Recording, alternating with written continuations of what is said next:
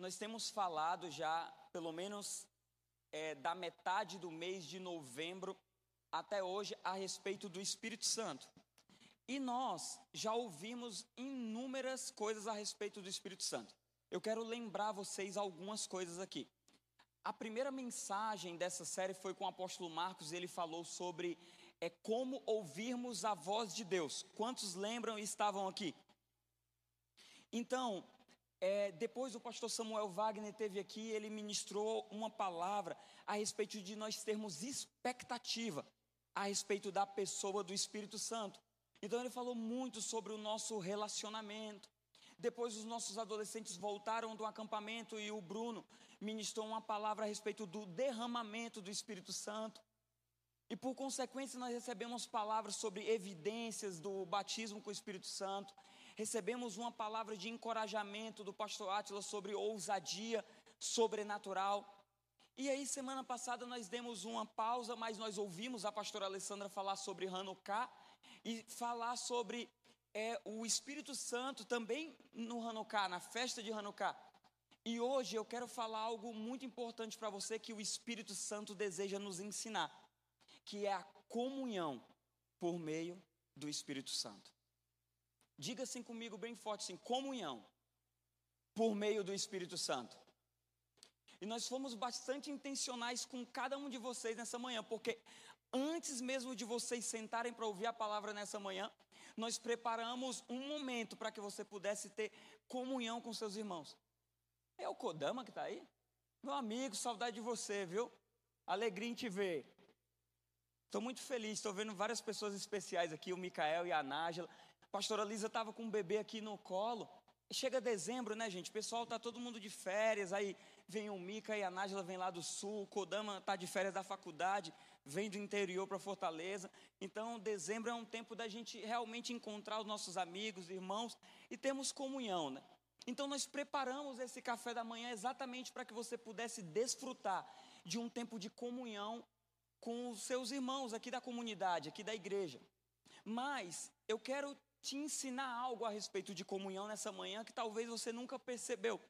E eu quero convidar você a fazer a leitura comigo de 2 Coríntios, no capítulo 13, verso 13. Diz o seguinte: eu vou ler aqui na minha versão, mas você pode acompanhar aí no seu celular, no seu smartphone, na sua Bíblia de papel ou aqui no nosso telão.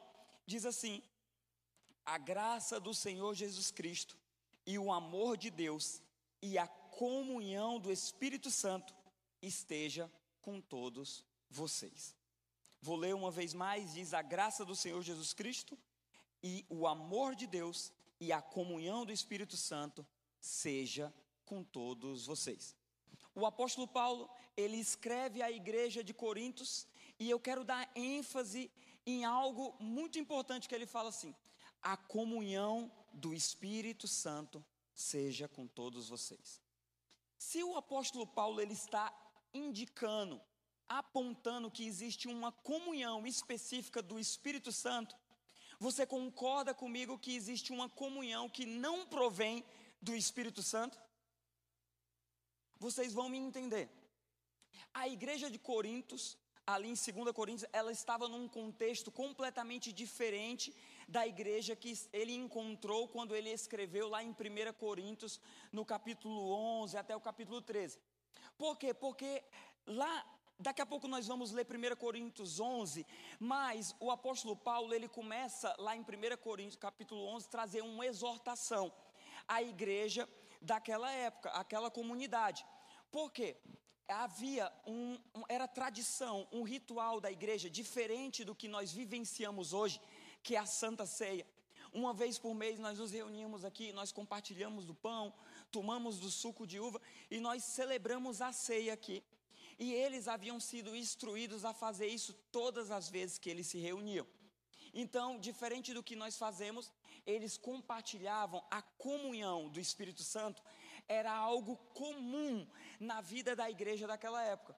Só que o apóstolo Paulo se deparou com algo muito interessante que nós vamos ler agora em 1 Coríntios, no capítulo 11, no verso 20, eu acredito. Até o verso 22, Acompanha comigo, diz assim, ó.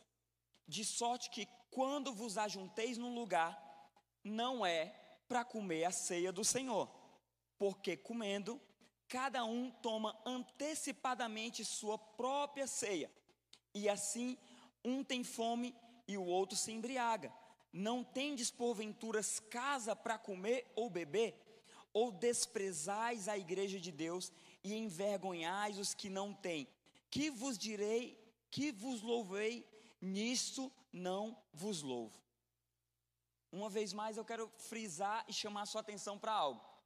O apóstolo Paulo vira para aquela igreja e fala assim: todas as vezes que vocês se ajuntam, vocês pensam que estão fazendo é compartilhando da comunhão do Espírito, da ceia do Senhor. Mas essa ceia que vocês estão comendo não é a ceia do Senhor. E por quê? Ele ainda dá um motivo, ele não dá tempo neles se indagarem essa questão. Eles falam, porque quando vocês se ajuntam, vocês não esperam um pelo outro, vocês comem o que dá e nem se importam com os que estão passando necessidade do teu lado, nem dos que estão passando fome, simplesmente vocês estão pensando nos seus próprios interesses. Então eu paro aqui de explicar esse texto e eu quero compartilhar algo com vocês. Então, existe uma comunhão que ela provém do Espírito Santo de Deus, e existe uma comunhão que é estabelecida por nós, que é baseada nos nossos próprios interesses e identificação.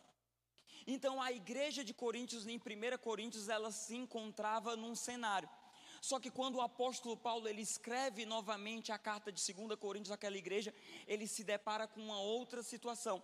Tanto que ele declara que ele deseja que eles continuem a perseverar numa comunhão que provém do Espírito Santo.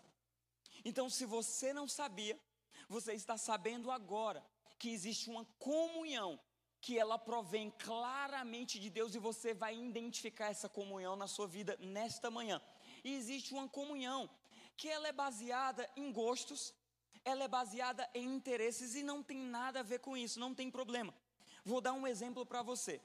Nós temos aqui na nossa comunidade, nós promovemos alguns encontros, encontros de homens, nós promovemos o encontro de mulheres, encontro de jovens, adolescentes, encontro de empreendedores existem encontro de casais, existem inúmeras programações que elas têm nichos distintos, que elas vão trazer ensino e edificação claramente para um público. Não tem problema nenhum nisso, mas existem algumas comunhões que nós estabelecemos simplesmente que não vão edificar e produzir nada em nossa vida. Se você ainda não pegou até o final, eu tenho certeza que essa mensagem ela vai mexer com o teu coração. Vocês estão comigo aqui?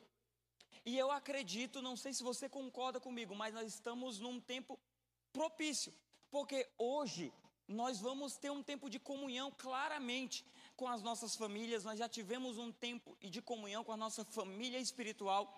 Hoje muitos de vocês vão para a casa de outro irmão fazer ceia. Olha aí, talvez para a pessoa que está do teu lado, talvez ela não te convidou para jantar ainda. Então pode haver a oportunidade agora. Pergunta para ela o que vai ser a janta hoje, o que vai ser o jantar hoje. O chester, o peru, o que foi que ela preparou para vocês jantarem hoje? Vamos lá. Fica comigo então. Então o apóstolo Paulo ele fala algo muito interessante, que ele fala que em vez de eles esperarem um pelos outros e partilharem da comunhão, das refeições juntos, alguns estavam se apressando. Sempre tem aquele apressado, né? Hoje você vai estar lá na ceia, tem alguém da tua família que é apressado, que não vai esperar você chegar e vai querer comer antes. Toda família tem isso. Tem ou não tem? Tem, toda família tem. Tem uma pessoa ali, eu não posso falar, mas ela convive comigo. Nós vamos para a ceia. Eu não sei se minha tia está assistindo, né? Mas nós, nós vamos para a ceia na casa minha, dos meus tios. Aí uma, uma orelha minha perguntou para mim assim, mas a ceia lá não vai sair só meia-noite não, né? Perguntou para mim, foi a primeira interrogação, foi a primeira prerrogativa antes de aceitar o convite. Então vamos lá. Então, enquanto outros estavam passando fome, necessidade, a igreja daquela época eles estavam se apressando demais e estavam esquecendo os princípios elementares da ceia do Senhor. Então era isso que Paulo começou a exortar a igreja de Coríntios naquela época, e trazer um ensino a respeito da comunhão para eles. Vamos ler Efésios no capítulo 4, do verso 2 ao verso 4. E eu já estou na metade da palavra, tá bom? Mas o pastor Atila até falou para mim antes de começar que disse como vocês tomaram café da manhã aqui, que dava para dar uma seguradinha até uma e meia. Então vamos ler comigo aqui. Com toda a humildade e mansidão, com longanimidade, suportamos uns aos outros em amor, procurando guardar a unidade, a comunhão do Espírito pelo vínculo da paz. A unidade, a comunhão do Espírito pelo vínculo da paz. Então, nós poderíamos parar aqui e dizer que uma das maneiras de você discernir uma comunhão na sua vida, um momento de comunhão, uma, uma roda de relacionamentos, é por meio do vínculo da paz que é estabelecido ali naquele lugar. Porque existe lugar e ambientes que nós convivemos muitas vezes que só tem problema, só tem conflito, que era melhor você nem ter ido para aquela ceia, porque você só arrumou problema para a tua cabeça, sim ou não? Então, se você já quer perceber se aquele ambiente é uma comunhão, é algo que provém do Espírito de Deus, é uma comunhão dada pelo Espírito, é uma comunhão do Espírito Santo, é um ambiente onde você vai perceber a paz naquele lugar.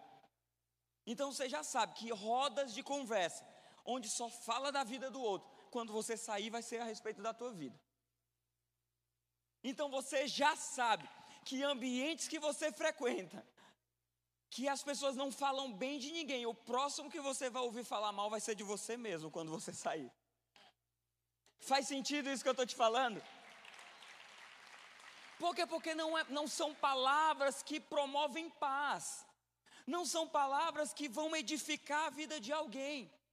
Atos no capítulo 4, eu acredito que o verso 31 e verso 32 diz que todos os dias de maneira unânime. A igreja que havia recebido o derramado Espírito Santo, eles se reuniam nos templos e nas casas, e eles compartilhavam do pão, e eles eram unânimes em um só coração. Então eles não haviam divergência de opinião por mais que eles não pudessem concordar com tudo, mas o coração estava em paz em todas as coisas que eram compartilhadas naquele lugar. Vocês estão comigo?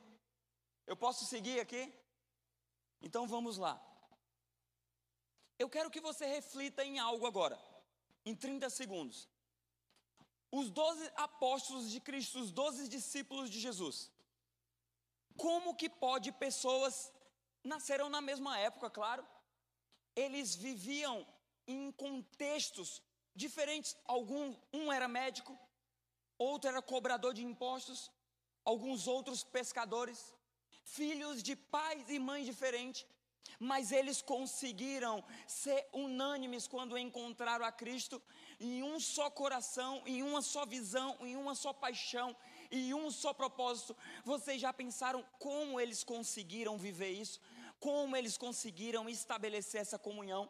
Eu te afirmo que isso só foi possível na vida deles por meio do Espírito Santo por meio do Espírito Santo. Quer a prova disso? Três anos, Jesus caminhou com os seus discípulos. E eles estavam lá, nós estamos juntos. Estou aqui com você e no largo. Senhor, jamais vou te negar. O outro não esperou nem Jesus, um precisava trair. E então eles diziam que estavam juntos, mas na primeira oportunidade, quando Jesus ele foi entregue à morte, eles se espalharam. Então um voltou a pescar, o outro foi para outro lado, o outro foi para outro lugar. De repente, Jesus consegue reunir novamente todos eles naquele lugar. E aí, em Atos 1, ele frisa para os seus discípulos o propósito de eles estarem juntos e o que o Espírito Santo ia produzir na vida deles. A finalidade disso é que eles começaram a viver tudo aquilo que nós já ouvimos falar por meio do Espírito Santo na igreja de Atos. Faz sentido isso que eu estou dizendo para vocês? E aí eu coloco vocês dentro desse contexto. Pensa só, a igreja, ela é o único local do mundo que ela consegue reunir todas as pessoas de raças, etnias, de padrões sociais completamente diferentes e distintos. Sim ou não? Se eu perguntar aqui, tem algum enfermeiro aqui? Levanta a mão. Aí eu vou perguntar: tem alguém que é contador aqui? Levanta a mão. Tem advogado aqui? Tem design aqui? Tem psicólogo aqui? Tem alguém aqui que é dono de casa somente? Então, nesse lugar, nós conseguimos a igreja o único local da sociedade onde ela não faz distinção daquilo que você faz ou daquilo que você produz. Ela simplesmente consegue nos reunir por meio de uma coisa: o Espírito Santo. Nós nos reunimos aqui, você não se reúne aqui porque você acha o pastor Átila mais bonito ou mais feio. Você não se reúne aqui nesse lugar só porque tem um ar-condicionado. Nós nos reunimos aqui por um propósito só. Nós nos reunimos aqui para adorar e engrandecer o nosso Deus e o nosso Senhor. E Ele nos unifica por meio do Seu Espírito. Eu estou me fazendo claro para vocês aqui?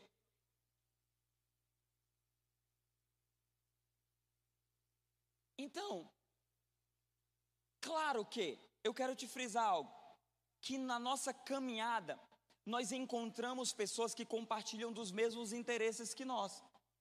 Então é muito bom quando a gente chega em um lugar, aqui na igreja mesmo, nós chegamos aqui e nós identificamos alguém que trabalha na mesma profissão que nós, que ela, que ela tem um sonho da mesma viagem que nós, que ela compartilha dos mesmos ideais, o que nós, isso é super interessante. Isso é maravilhoso. Mas quer ver algo aqui? Quantos aqui, por meio da comunidade, da igreja, você conseguiu desenvolver relacionamentos, construir relacionamentos de amizade, relacionamentos você conseguiu estabelecer por meio do teu ministério, servindo. Você conheceu no ministério alguém que é completamente diferente de você, mas ao mesmo tempo parece que vocês são tão iguais. Levanta sua mão. Inúmeras pessoas. Você vai servir no Ministério de Obreiros, você encontra o Alexandre que tem uma oficina. Mas você vai lá no Ministério de Obreiros, você encontra o Leopoldo que tem uma loja de sofá. E aí você vai, vai servir ali na cantina, você encontra a Lisa que tem, um, tem uma loja de roupa. E aí você vai por aí você começa, não tem nada a ver com aquilo que você faz da tua vida fora desse lugar. Mas ao mesmo tempo o Senhor ele começa a te unificar por meio de uma pessoa. E essa pessoa ela se chama Espírito Santo.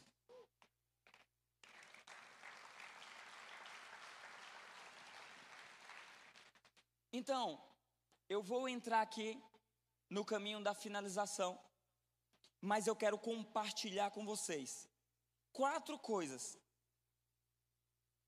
que faz nos identificar se nós estamos vivendo uma comunhão, que é uma comunhão do Espírito Santo em nossas vidas. Quantos querem saber disso? Então vamos comigo assim. O Evangelho de João, no capítulo 13, no verso 15, diz assim: Porque eu lhes dei o exemplo para que, como eu fiz, vocês façam também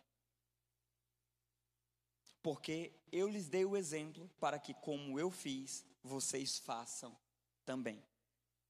Olha o que essa, essas são as falas de Jesus para os seus discípulos após um momento de comunhão.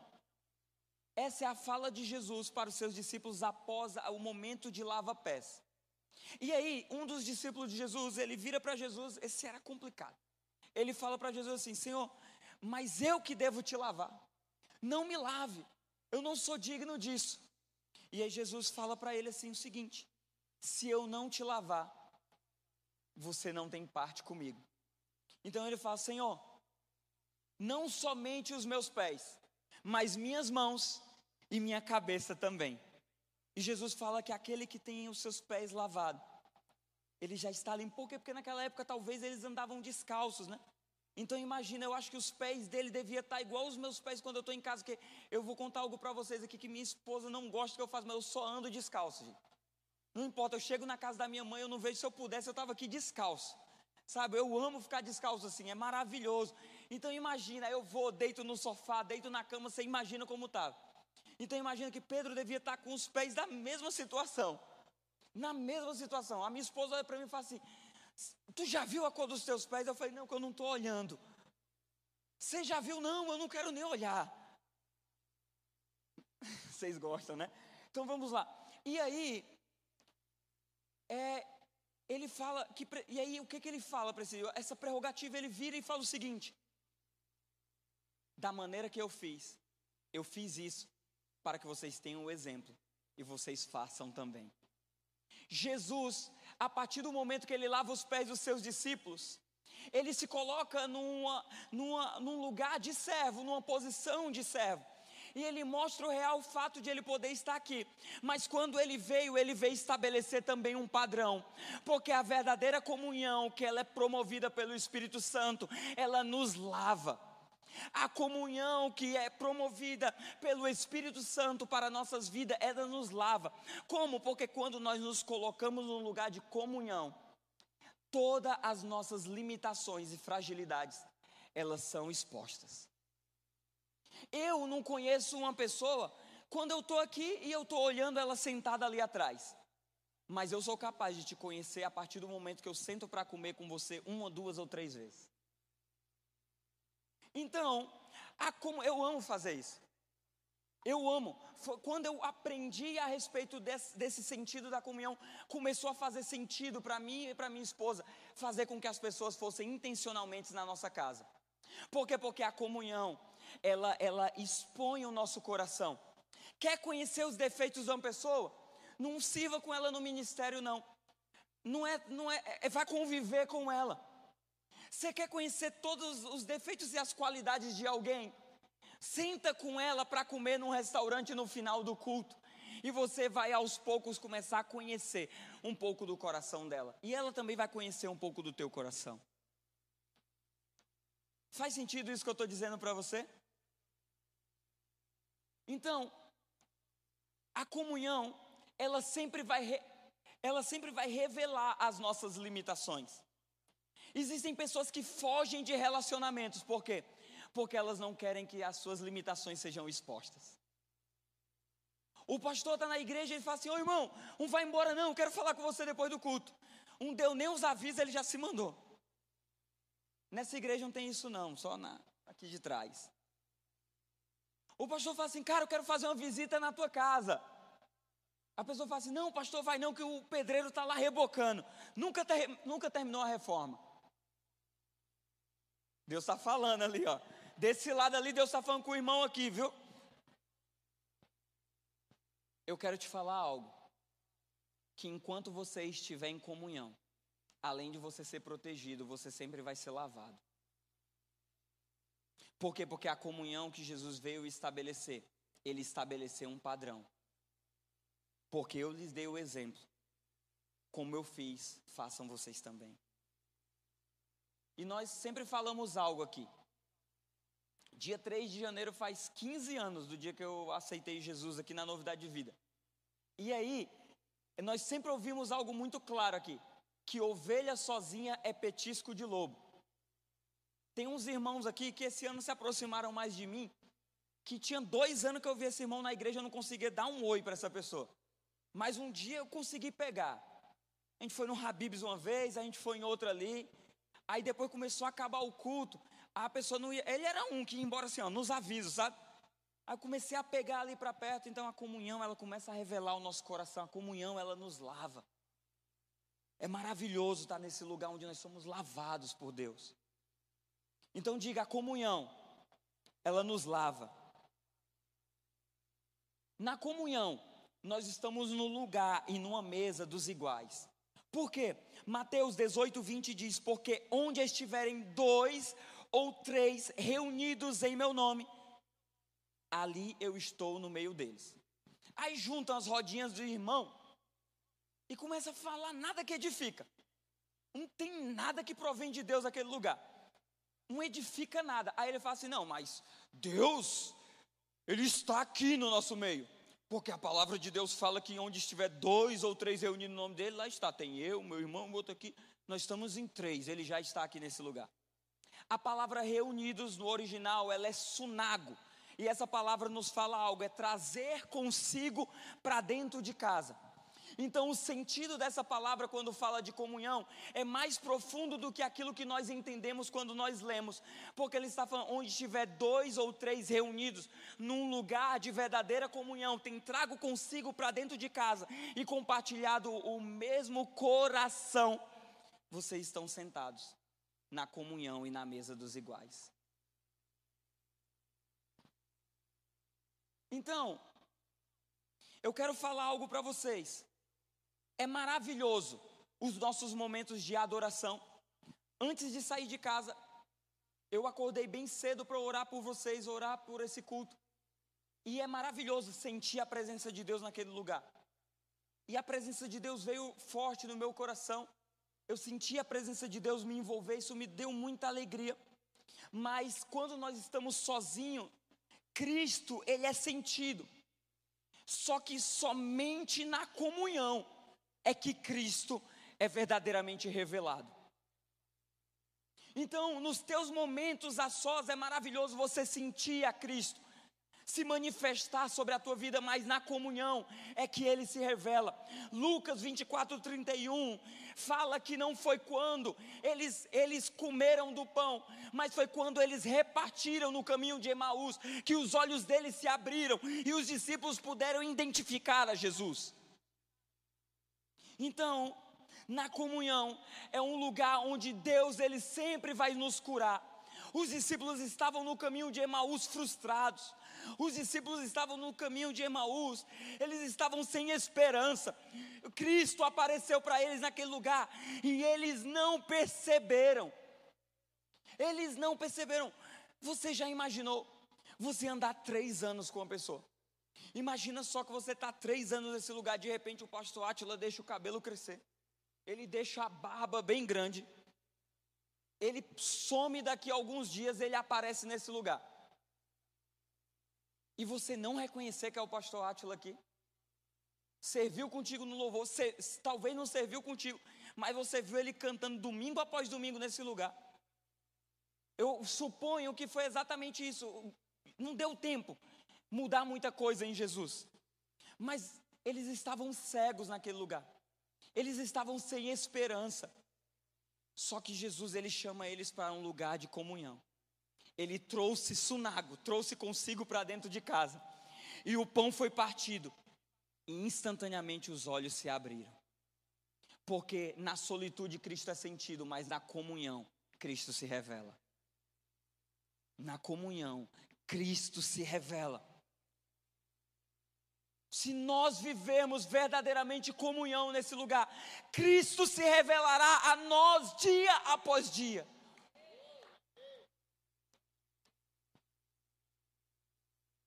Provérbios 4,18, por gentileza.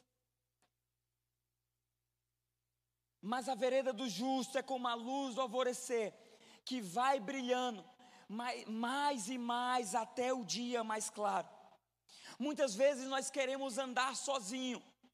E nós achamos que a nossa vida com Deus, essa nossa vida terrena, ela é sobre o quanto nós conseguimos ir mais longe. Só que é verdade, nós sozinhos nós podemos correr em alta velocidade e obter e obter altas distâncias. Só que não é sobre o quão distante, o quão rápido eu vou, mas é o quanto eu consigo permanecer. Quanto tempo você consegue correr? Quanto tempo você consegue correr? A comunhão, ela sempre vai preservar a nossa longevidade. Você quer ir longe nos planos de Deus para a tua vida? Viva um ambiente saudável, real de comunhão, porque ela vai preservar a tua longevidade. Existem pessoas que chegam nesse lugar e elas são uma bênção. Elas querem amar a Deus, elas querem servir a Deus elas têm entregado o melhor dela nesse lugar, só que elas só querem andar sozinha. Passa alguns meses, um ano, você não, não encontra mais aquele irmão que era uma bênção na igreja. Por quê? Porque ele não foi preservado num lugar de comunhão. Ele fugiu daquele lugar de comunhão. Só que se você quer ir longe, você quer, independente da velocidade que você esteja andando ou correndo, a comunhão, ela vai sempre preservar a tua longevidade.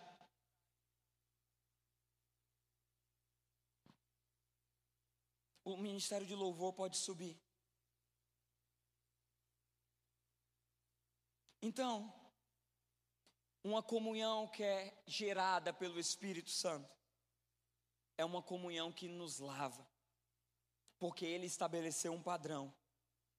Na comunhão, nós estamos sempre na mesa dos iguais, na verdadeira comunhão do Espírito Santo, porque Ele traz consigo para a intimidade, para dentro de casa a vida em comunidade, essa vida da igreja, se envolver com toda a vida, com todo o coração nesse lugar, preserva a tua longevidade. E há uma unção na comunhão. Feche os seus olhos. Atos, no capítulo 1, no verso 4 ao 5, diz: E comendo com eles, deu-lhes essa ordem: Não se afaste de Jerusalém, mas esperem a promessa do Pai a qual vocês ouviram de mim. Porque João, na verdade, batizou com água, mas vocês serão batizados com o Espírito Santo dentro de poucos dias. Há um poder liberado pelo Espírito Santo na vida em comunhão, na comunhão do Espírito. Jesus não anunciou a respeito do Espírito Santo na sinagoga. Jesus anunciou para os seus discípulos o poder que vem do Espírito Santo no momento de comunhão, no partilhar com os seus discípulos. Há uma unção de Deus para a comunhão. E talvez você está no seu lugar Toda a igreja de olhos fechados pode até baixar um pouco as luzes. Talvez você já se envolveu com a comunidade. Você começou a se relacionar com pessoas. Você frequentou uma casa de paz. Talvez você veio de outra comunidade. E o que sucedeu com você é que você foi magoado. Porque as pessoas são homens, eu sou homem, eu vou, eu erro, eu sou falho com as pessoas que andam comigo. Tem dias que são mais difíceis. Isso te feriu. Isso te fechou. E isso fechou o teu coração para relacionamentos.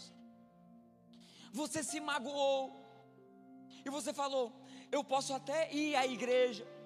Eu posso até servir a Deus mas eu jamais quero ter relacionamento com pessoas, porque eu não quero mais ver as pessoas errarem comigo. Eu não quero mais ser ferido pelas pessoas. Eu não quero, eu não quero jamais. E você fechou o teu coração para isso. E talvez você está aqui você se encontra nessa situação. Você foi ferido por alguém, ou até mesmo nessa igreja, nesse ministério. Isso gerou um bloqueio para relacionamentos no teu coração.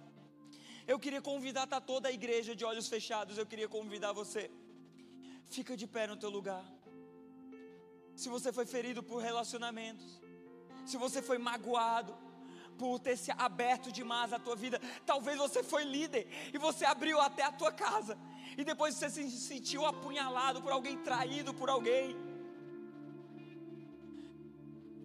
Fica de pé, nós já temos alguns irmãos de pé no lugar deles. Nós já temos alguns irmãos de pé. Coloca a mão sobre o teu coração. Feche os seus olhos. Se você está de pé no teu lugar, se você se fechou para relacionamentos, e você está se expondo a tal maneira, é porque você quer cura nesse amanhã sobre o teu coração. Talvez foi alguém da tua família, fala assim: ah, eu vou passar essa ceia sozinho. Natal, que Natal, eu vou ficar sozinho. Por quê? Porque ali só fala mal um do outro, fala mal de mim, da minha família. O teu coração está ferido, magoado. Fica de pé no teu lugar, porque essa manhã é uma manhã de cura. Ele vai curar o teu coração nessa manhã. Porque pessoas curadas, elas curam. Pessoas feridas ferem outros, mas pessoas curadas curam. Então o Senhor ele está derramando sobre o teu coração nessa manhã, sem um toque de homem algum, ele está derramando uma cura sobrenatural agora. Ele está curando as tuas emoções, Ele está curando o teu coração, Ele está curando o teu interior, Ele está forjando a identidade de filho em você, Ele está trazendo consigo para dentro de casa, para restaurar o sentido da comunhão com você. Eu declaro em nome de Jesus todos os corações feridos nesse lugar, todos os corações que foram maltratados, todos os corações magoados, eu quero declarar como um bisturi espiritual no mais profundo do teu ser, o Espírito Santo que é derramado nesse lugar, ele entra no teu coração, promovendo cura, promovendo cura, promovendo cura. O Senhor ele te restaura. Chacatarababababacê.